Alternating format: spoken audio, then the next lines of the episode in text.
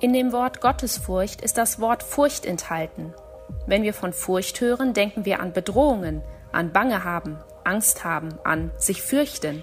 Das sind alles eindeutig negative Begriffe. Ist es das, was Gottes Furcht bewirken soll? Bei Gottes Furcht handelt es sich nicht um die Furcht von Gott, vielmehr ist eine Furcht vor Gott gemeint. Im Griechischen bedeutet das Wort auch Pflichterfüllung oder Gottesverehrung. Zusammengefasst können wir sagen, Gottesfurcht beschreibt die unbedingte tätige Pflichterfüllung des Gläubigen gegenüber Gott. Diese entspringt dem Respekt vor seinem Willen und der Unterordnung unter seine Person, sein Handeln und seine Maßstäbe. Sie ist ein Anerkennen der heiligen Andersartigkeit und dem damit einhergehenden sowie angemessenem scheuen Nahen des Christen zu Gott. Nur durch seine vergebene Gnade in Christus ist dies möglich und beruht weder auf den Leistungen noch den Ansprüchen des Christen.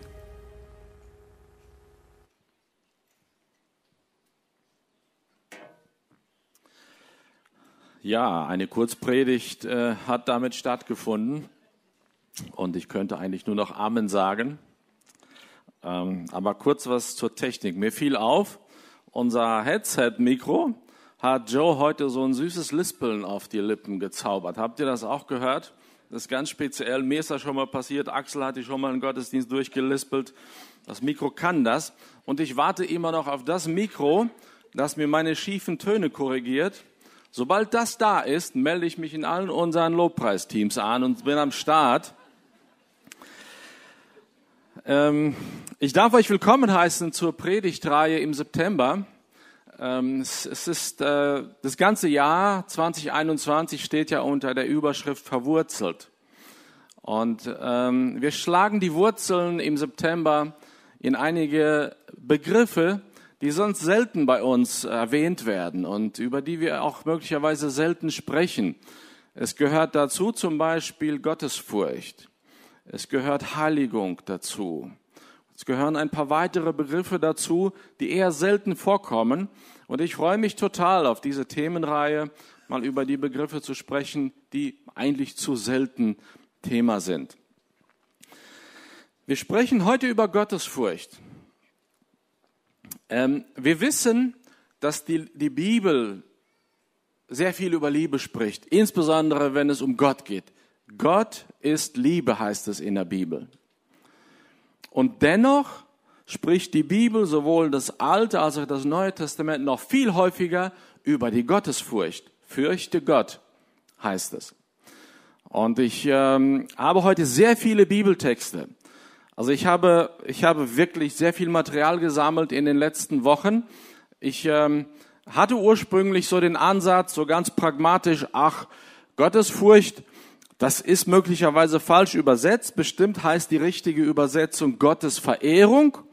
Und ich ziehe das gerade zu Beginn der Predigt und damit haben wir eigentlich die zentrale Aussage und die Predigt steht. Und als ich dann anfing nachzulesen, stellte ich fest, nein, nein, nein, ist, ist viel komplexer.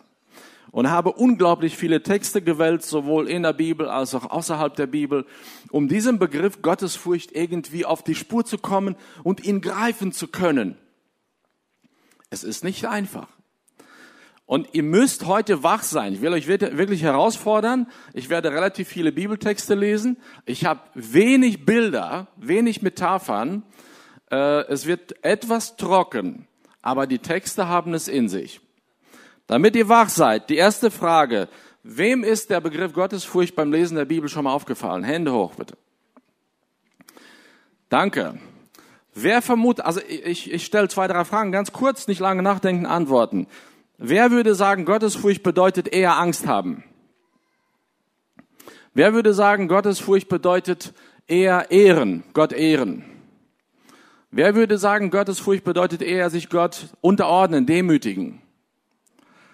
Dankeschön. ähm, ihr könntet alle auf die Bühne kommen und wir könnten gemeinsam predigen. Ich glaube, so ganz falsch würden wir nicht liegen. Dennoch, legen wir mal los. Gottesfurcht. Nietzsche, Friedrich Nietzsche, der große deutsche Aufklärer, ähm, stellte irgendwann diese These auf, uns als Gesellschaft geht es so schlecht, weil wir viel zu viel Angst vor Gott haben. Wir sind gegängelt, gedrängelt von Gott, von, der, von den Geboten. Und das ist unser größtes Problem. Sobald wir Gott abschaffen, den es ja gar nicht gibt, haben wir eigentlich alle zentralen Probleme der Menschheit gelöst. Ist die These von Friedrich Nietzsche. Gesagt, getan. Europa hat Gott aus dem öffentlichen gesellschaftlichen Leben weitestgehend vertrieben. Er findet nicht mehr statt. Und wir haben alle Probleme gelöst, richtig? Wir haben keine Angst mehr, oder? Alle Ängste sind verschwunden. Wenn ich alleine die vergangenen zwei Jahre betrachte, die Angst vor dem Klimakollaps wird die nächste Bundesregierung und viele weitere Regierungen in Europa bestimmen. Die Angst vor einer Corona-Infektion hat viele Leute in die Vereinsamung und Abkapselung getrieben. Die Angst vor der Impfung hat manche Freundschaft und Familie zerstört. Und ich spreche schon gar nicht über die Ängste vor, vor Einsamkeit, über äh, die Ängste vor Erkranken, über die Ängste vor, vor Leiden müssen und so weiter. Ähm, mein Eindruck ist, je weiter die Zeit fortschreitet, desto mehr Angst haben wir als Menschheit. Und deswegen möchte ich das Thema Angst vor Gott oder Gottesfurcht hier einmal von allen Seiten beleuchten. Und zunächst einmal die biblische Begründung dieses, äh, dieser Notwendigkeit überhaupt darstellen. Wieso sollen wir als Christen Gott fürchten? Ähm, die Gottesfurcht ist uns wirklich an, an vielen Stellen in der Bibel angeraten, empfohlen, sogar eingefordert. Wenn ich nur alle Bibeltexte lesen würde, die die Gottesfurcht behandeln, würden wir zwei, drei Stunden beschäftigt sein mit nur Bibeltext lesen am Stück. Überall, fast überall, wo es um die Gottesfurcht geht, geht es auch um Verheißungen. Also mit der Gottesfurcht sind immer Verheißungen verbunden in der Bibel. Ein Beispiel finden wir in Psalm 103, 11 bis 13. Denn so hoch der Himmel über der Erde ist, lässt er seine Gnade walten über denen, die ihn fürchten. Seine Gnade über denen, die ihn fürchten. Sofern der Morgen ist vom Abend, lässt er unsere Übertretungen von uns sein. Wie sich ein Vater über Kinder erbarmt, so erbarmt sich der Herr über die, die ihn fürchten.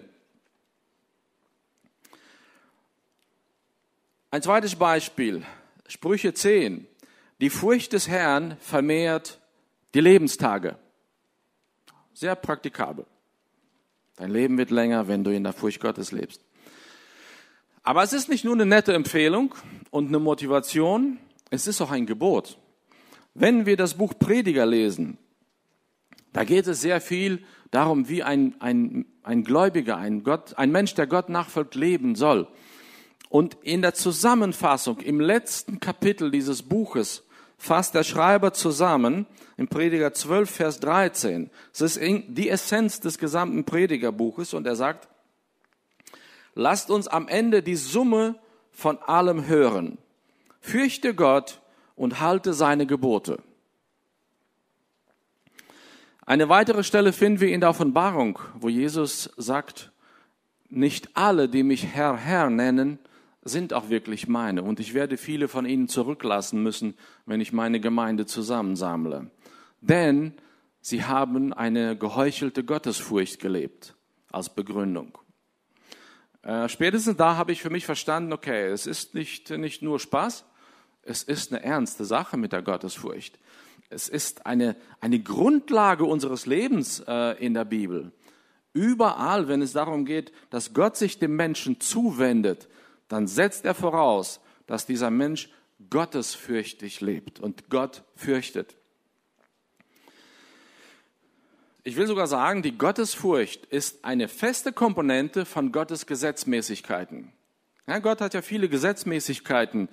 Er hat Naturgesetze aufgestellt, zum Beispiel das Gesetz der Schwerkraft. Ähm, wenn wir äh, uns im luftleeren Raum befinden oder nichts Festes unter den Füßen haben, dann stürzen wir nach unten. Die, die, äh, die, äh, die schwere Kraft, das Gesetz der Schwerkraft. Und wenn wir das missachten, äh, kriegen wir Probleme. Ja, wenn du plötzlich vom, vom vierstöckigen äh, ähm, äh, Haus glaubst, du kannst einfach weiter über das Dach hinausspazieren in die Freiheit, in die Luft, dann wirst du schon die Auswirkungen verspüren. Genauso hat Gott geistliche Gesetze aufgestellt. Und ähm, die, die Gottesfurcht ist ein ganz fester Teil dieser geistlichen Gesetze. Ich will einen ganz kurzen Exkurs zu Gesetzmäßigkeiten machen. Ähm, wenn wir Menschen uns Gesetze machen in, in rechtlichen oder ähm, in, in freiheitlich rechtlichen Staaten, wenn wir uns Gesetze machen, sind sie immer dafür da, äh, um den Menschen zu unterstützen, zu schützen und äh, zu begleiten. Beispielsweise die rote Ampel. Äh, wenn du äh, das Gesetz der oder die, die Regel der roten Ampel missachtest und einfach durchbretterst, dann ist das Risiko sehr, sehr hoch, dass dein Leben da endet oder zumindest sehr eingeschränkt wird bei die, auf dieser Kreuzung. Das passiert, wenn Gesetzmäßigkeiten ignoriert werden. Und selbst wenn wir sie ignorieren, wenn wir sagen, nach Nietzsche, ich habe Gott abgeschafft, seine Gesetzmäßigkeiten wirken trotzdem. Und Gottesfurcht ist eine zentrale Komponente dieser Gesetzmäßigkeit. Ich bin der Meinung, dass ähm, wir als Menschen, als Gemeinden und als Gesellschaften den Weg des Verfalls und Zerfalls gehen, wenn wir Gottes Gesetzmäßigkeiten ignorieren, wenn wir Gottesfurcht in diesem Fall ablehnen. Einige Kuriositäten, die auch leider etwas traurig sind, treten dann auf. Ein Beispiel. 2024 tritt ein neues Gesetz in Kraft in Deutschland, äh, das es verbietet, Bruteier nach dem, achten, äh, nach dem siebten Bruttag zu vernichten, weil ab dem siebten Bruttag ist das, das Hühnerembryo in dem Ei äh, bereits so weit, dass es Schmerz empfinden könnte. Äh, ein Ei wird äh, 21 Tage gebrütet, also achter Tag ist ein Drittel. Ab einem Drittel der Brutzeit eines Hühnereis darf das Ei nicht mehr vernichtet werden, weil dann diesem Embryo Leid äh, zugefügt wird. Soweit, so gut. Äh, bei Menschen äh, darf ein Schwangerschaftsabbruch bis zur 14. Woche gemacht werden. Das ist ebenfalls ein Drittel der Schwangerschaft. Allerdings schlägt das Herz des menschlichen Embryos dann schon sechs Wochen lang, wenn es immer noch abgetrieben werden darf und mechanisch vernichtet werden darf. Verhältnismäßigkeit, Gottesfurcht, Fehlanzeige. Ein weiteres Beispiel, ich will, will auch nur kurz hängen bleiben. Es gibt einen sehr anerkannten und, und äh, gefragten deutschen Seelsorger, Professor äh, Giesekus. Und der schreibt in seinem Buch, dass er in den letzten Jahren eine komische Entwicklung beobachtet. Es kommen junge, kräftige, sportliche Männer zu ihm, zu ihm in die Seelsorge und sagen, wir haben keine Kraft und keine Lust, unsere Ehepflicht zu erfüllen. Die Ehe, die Ehe ist in Gefahr, es läuft nicht, klappt nicht. Er hat nachgeforscht, hat Untersuchungen angestellt und die, die Erklärung ist denkbar einfach. Die meisten dieser Männer haben seit ihrem Teenie-Alter regelmäßig Pornos konsumiert und haben somit kein Interesse und keine Lust mehr auf echte Sexualität. Und das heißt frei, ja? Wir schaffen Gott ab und wir werden frei. Und in Wahrheit gehen wir in Gefangenschaft. Wir gehen in Gefangenschaft und werden versklavt. Das nur als kurzer Exkurs. Zurück zur Gottesfurcht, der Begriff Gottesfurcht. Im Neuen Testament steht im Originaltext überall der Begriff Phobos dafür. Ja, aber auch dieser Begriff Phobie bringt uns nicht näher zum Verständnis. Wir kennen Phobie aus den Begriffen ähm, Spinnenphobie, Reptilienphobie, Klaustrophobie, also Angst. Und zwar übertriebene Angst. Ähm, und deswegen glaube ich, wir verstehen den Begriff wirklich anders heute oder haben den anders zu verstehen. Und ich habe dann, Theologen sagen ja, manchmal ist ein biblischer Begriff am ehesten dann zu erklären, in dem äh, Zusammenhang zu erklären, wo er das erste Mal in der Bibel auftaucht. Und dieser Begriff Gottesfurcht, tritt in der Bibel zum ersten Mal in der Geschichte von Abraham und Isaac auf. Eine tolle Geschichte. Ich möchte euch ganz kurz mitnehmen in diese Geschichte. Abraham, äh, der Urvater vieler Völker, ein großer Mann, äh, der auch äh, der Urvater vieler großer Glaubensrichtungen ist, wie zum Beispiel Judentum, Christentum und auch Islam. Und er hatte eine innige Beziehung zu Gott. Er war mit Gott im Gespräch. Und Gott wollte sich diesen Abraham zu etwas Großem aufbauen. Aber bevor er das tut, wollte er ihm auf den Zahn füllen. Und Gott spricht zu Abraham und sagt, Abraham, nimm deinen Sohn Isaac und bring ihn mir als Brandopfer. Der Zusammenhang Abraham hatte zu dem Zeitpunkt ein uneheliches Kind mit seiner Sklavin. Das hat er bekommen, weil seine Frau keine Kinder bekommen konnte und er Angst hatte, ohne Kinder zu bleiben, ohne Nachkommen.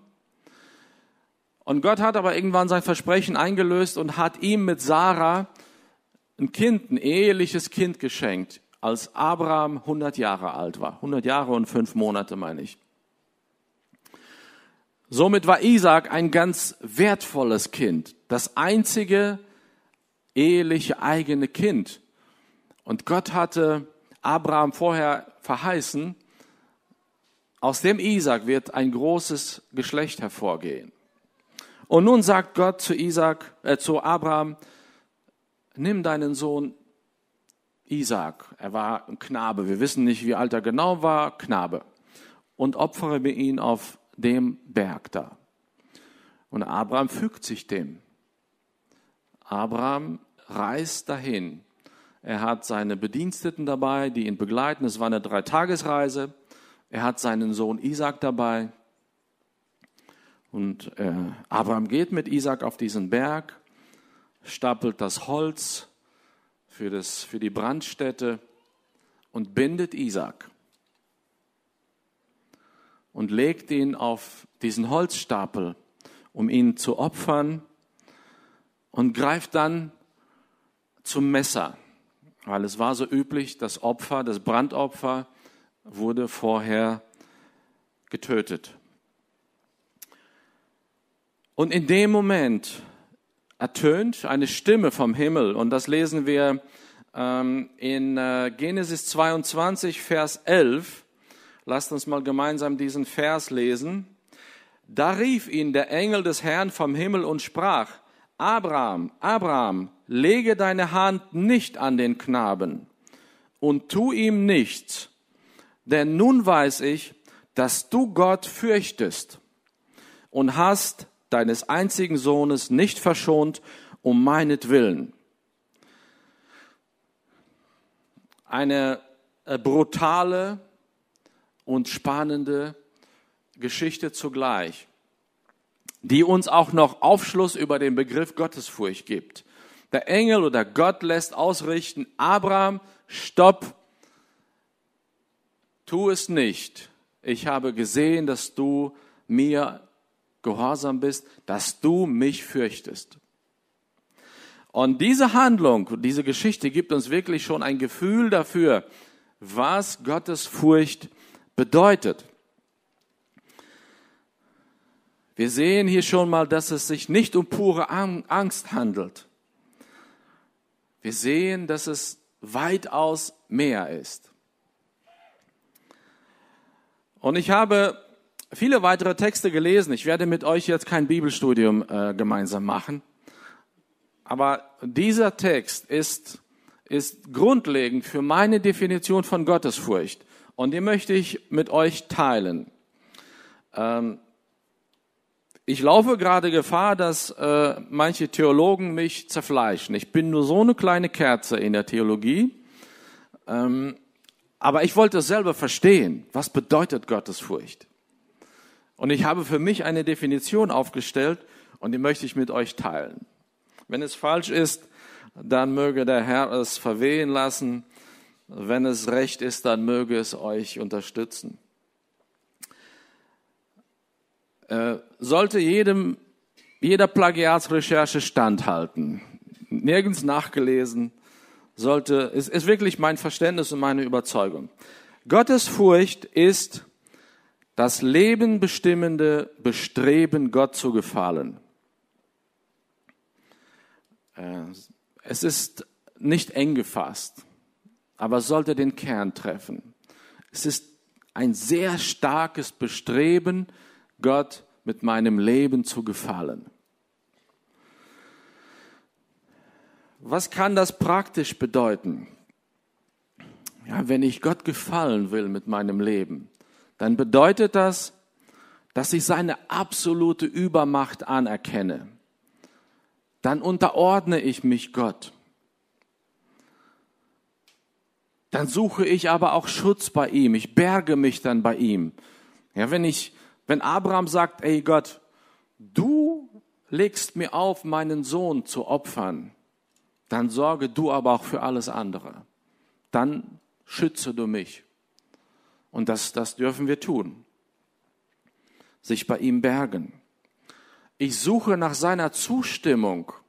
Es ist mir wichtig, dass Jesus, wenn ich ihm irgendwann begegne, mir auf die Schulter klopft und sagt, guter Knecht, gut gemacht, gut gemeistert.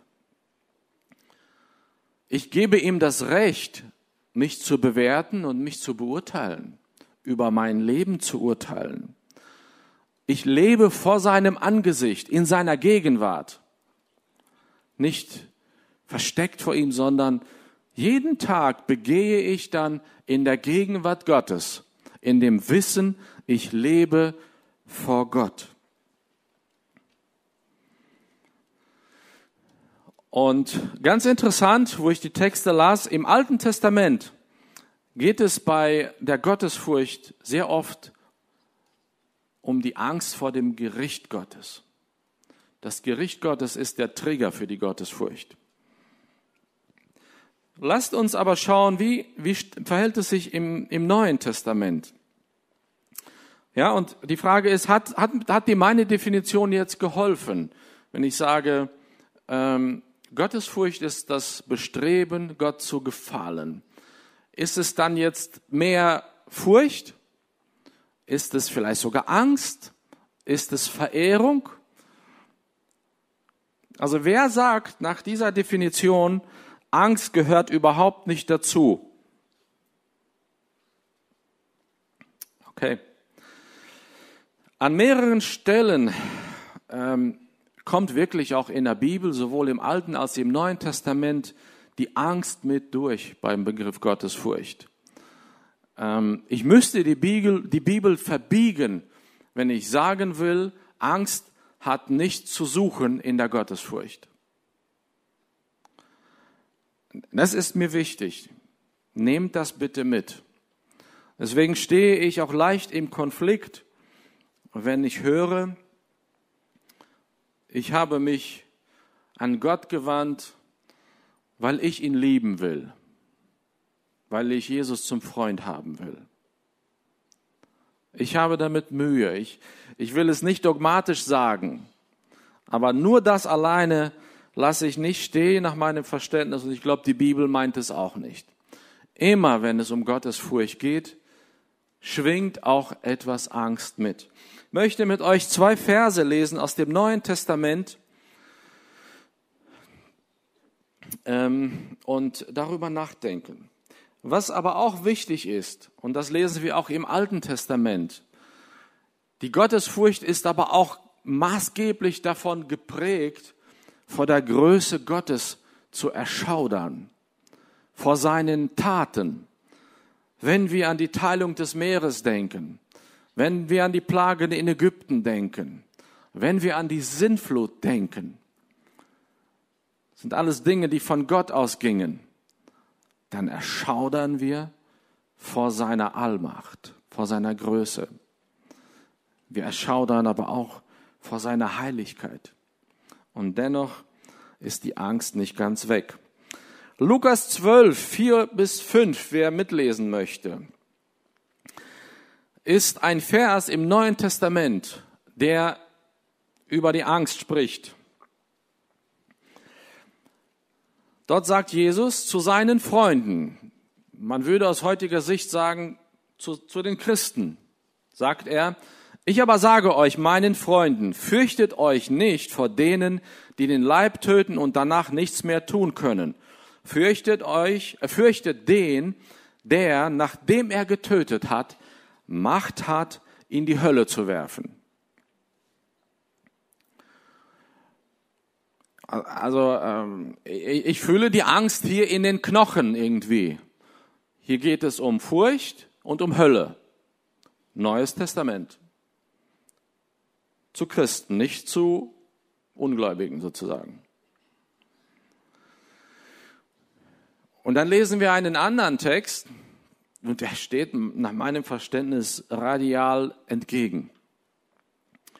Im ersten Johannesbrief, Kapitel 4, Vers 18, dort sagt Johannes, der sich zu, de, äh, zu dem hält, der am nächsten zu Jesus steht, der es am, am besten begriffen hat. Und Johannes schreibt im Vers 18, Furcht ist nicht in der Liebe, sondern die vollkommene Liebe treibt die Furcht aus. Denn die Furcht rechnet mit Strafe. Wer sich aber fürchtet, der ist nicht vollkommen in der Liebe. So nach dem Motto, wenn du die Liebe Gottes noch nicht in Anspruch genommen hast, dann musst du dich fürchten vor Strafe. Aber wenn du die Liebe Gottes in Anspruch genommen hast und darin lebst, dann musst du gar keine Furcht haben. Und jetzt fragt ihr euch, wie will er das auflösen? Gar nicht. Ich kann es nicht auflösen. Ich, vielleicht kann es jemand. Ich warte noch auf den, der es auflösen kann. Möglicherweise wäre es ein fauler Kompromiss, wenn man das auflöst. Äh, in dieser Spannung müssen wir leben. In der Spannung zwischen diesen beiden Texten müssen wir leben. Der eine ist wahr und der zweite ist wahr. Und ich glaube, diese Spannung ist gesund. Es wäre doch langweilig, wenn alles easy wäre und alles einfach laufen würde, oder? Beide Verse beziehen sich aufs Endgericht. Beide sind an neutestamentliche Gläubige gerichtet. Was nun? Fürchten oder nicht fürchten? Wie gehen wir damit um? Ein ein schwächelndes Bild ist vielleicht das Bild vom Strom. Wenn ich dich frage, ist Strom, Starkstrom zu fürchten?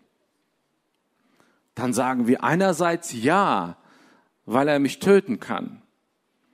Und wir sagen andererseits nein, er ist überall in unserer, in, im Alltag, in der Wohnung, in den Bürogebäuden, in den Fabrikhallen, im Auto.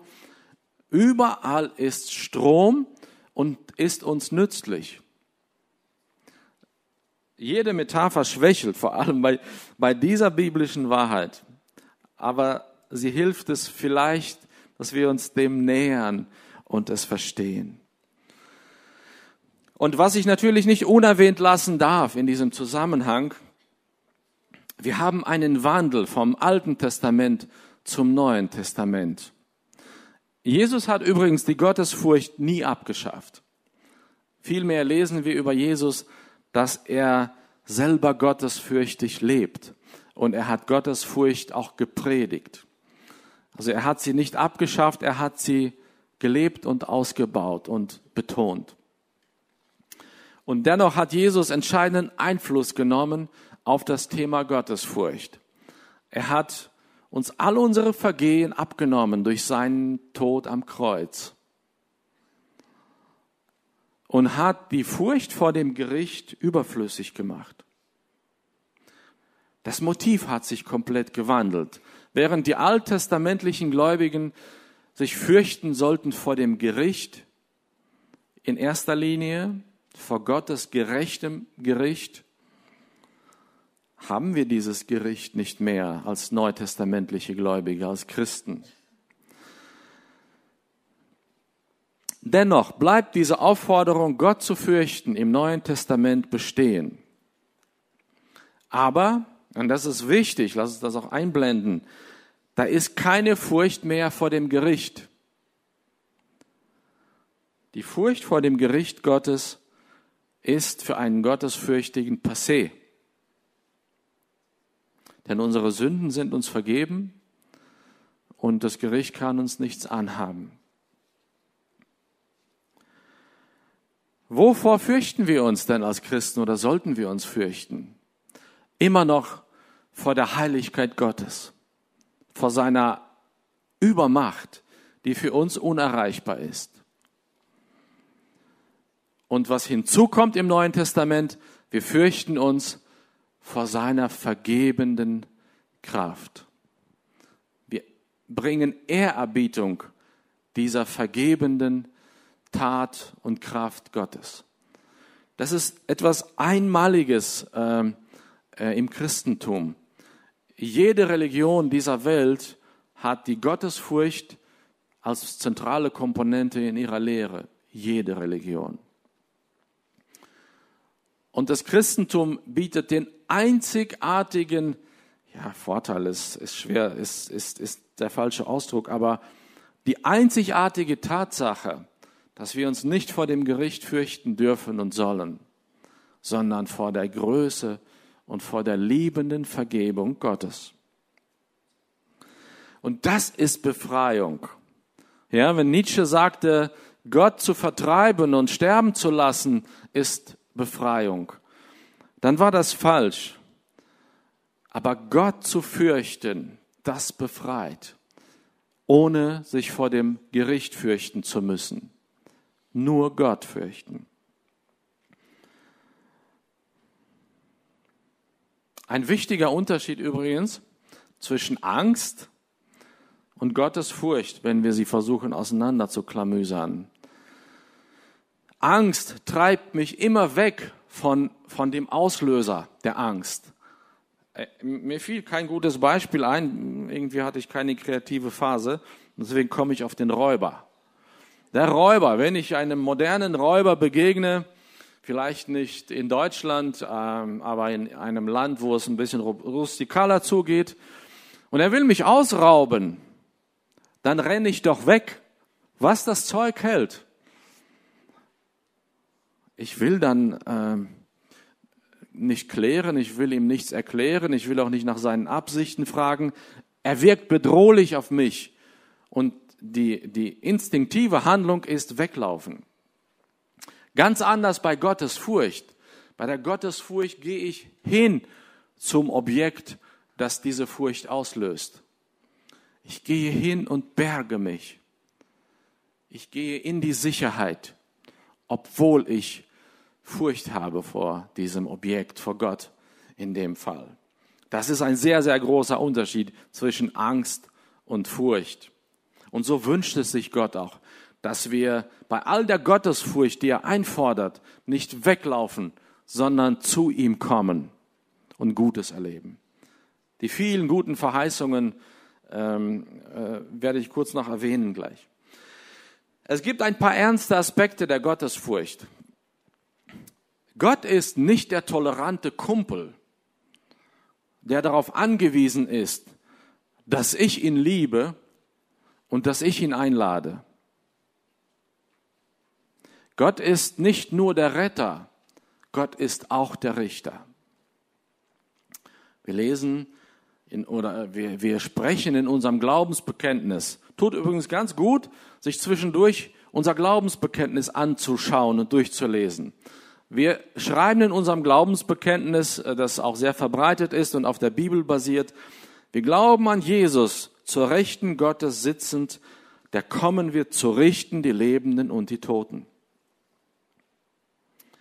Hebräer 9, 27. Es ist dem Menschen gesetzt, einmal zu sterben, danach aber das Gericht. Ein neutestamentlicher Text. Jeder Mensch wird sich verantworten müssen und Gott wird gerecht richten. Wir predigen sehr selten darüber. Und äh, es hat auch zum Teil gute Gründe. Die Kirche hat in den vergangenen Jahrhunderten, besonders im Mittelalter, die Gottesfurcht ausgenutzt, um sich die Menschen unterzujochen. Und deswegen ist es auch in der Gesellschaft ein schwieriges Thema. Und wir als Christen tun uns auch schwer, hier äh, darüber zu predigen in der vollen Klarheit, wie es in der Bibel steht. Das Thema hat es wirklich, hat es auch in sich. Das ist ein würziges Thema. Sehr, sehr würzig.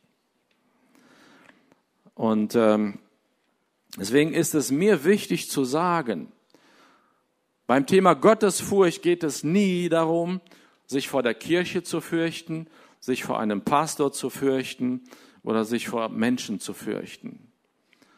Nirgends fordert die Bibel uns auf, Furcht vor der Kirche zu haben, Furcht vor Pastoren, Leitenden, Geistlichen zu haben. Fürchte Gott. Und das steht über allem. Die Auswirkungen, die positiven Auswirkungen der Gottesfurcht, die, die möchte ich nochmal erwähnen, auch wenn ich jetzt schon etwas über die Zeit bin. Gelebte Gottesfurcht befreit dich von allen anderen Fürchten, von aller anderer Furcht. Die Gottesfurcht hat wirklich die Kraft, dich von aller anderer Furcht zu befreien. Abraham zog mit Isaac los im festen Wissen, Gott wird es recht richten. Wer gottesfürchtig lebt, hat keine Angst mehr, dem lebendigen Gott zu begegnen. Die Angst ist nicht mehr da. Wenn du in deinem Leben Gott fürchtest, dann lege die Angst vor der Begegnung mit Gott komplett ab. Wirklich. Das, das befreit mich so sehr, äh, Gott zu fürchten, sich ihm zu unterordnen und dann zu wissen, ich kann ihm dann mit einem offenen, lächelnden Gesicht begegnen. Dein Vertrauen in Gott wird so stark, dass du zu allem fähig bist. Wir sehen es bei Abraham. Er vertraute Gott, dass er aus Isaac ein starkes Geschlecht machen wird nach seiner Verheißung. Und deswegen konnte er ihn opfern. Er hätte es ja getan. Und es heißt in dem gleichen Text, äh, den ich vorhin las, im ähm, Ne, nicht im gleichen Text, in der gleichen Geschichte, aber im Neuen Testament erzählt. Hebräer 11, 19, da heißt es, Abraham dachte, Gott kann auch von den Toten erwecken. Als ein Gleichnis dafür bekam er Isaac wieder. Das, das ist die Begründung äh, für seine Entschlossenheit bei der Tat. Dein Fundament wird unumstößlich, wenn du gottesfürchtig lebst. In Sprüche 14 lesen wir, wer den Herrn fürchtet, hat eine sichere Festung und auch seine Kinder werden beschirmt. Wieder eine Verheißung. Wenn du gottesfürchtig lebst, hat das positive Auswirkungen auf deine Kinder. Wenn du gottesfürchtig lebst, wirst du dich vor Sünde fernhalten. Du wirst nicht mehr versuchen, bis an den äußeren Rand der Sünde heranzugehen und auszuloten, was ist noch möglich. Es heißt übrigens nirgends, dass Gott die belohnt, die maximal liberal leben. Ja, wir haben so einen Trend äh, äh, zu beobachten. Äh, der ist konservativ, der ist konservativ, der ist konservativ. Ähm, wo, bitteschön, lesen wir in der Bibel, dass derjenige, der die liberalste Bibelauslegung findet, den größten Lohn kassieren wird? Lasst uns bitte auf die Ernsthaftigkeit zurückkommen lasst uns bitte verstehen, was Gott in der Bibel sagt und was er meint. Und ich predige hier nicht ein untergejochtes, eingeengtes, hoffnungsloses, trübes Leben. Ich predige ein blühendes, farbenfrohes, vielseitiges, kreatives Leben in der Gottesfurcht. Du bist viel freier, wenn du gottesfürchtig lebst, als wenn du nicht gottesfürchtig lebst. Und ich komme zum Abschluss. Die wesentliche Komponente unserer Gottbeziehung ist die Liebe. Und dann fragt man sich, wie passt Gottes Furcht da hinein? Ganz einfach. Gottes Furcht ist unser Ausdruck der Liebe zu Gott. Ich kann Gott nicht einen tollen Blumenstrauß mit 40 Rosen holen und ihm überreichen. Ich kann Gott kein gutes Essen kochen. Ich kann mit ihm nicht shoppen fahren. Ich kann diese Dinge nicht tun, die wir normalerweise als Menschen, in, in denen wir unsere Liebe ausdrücken.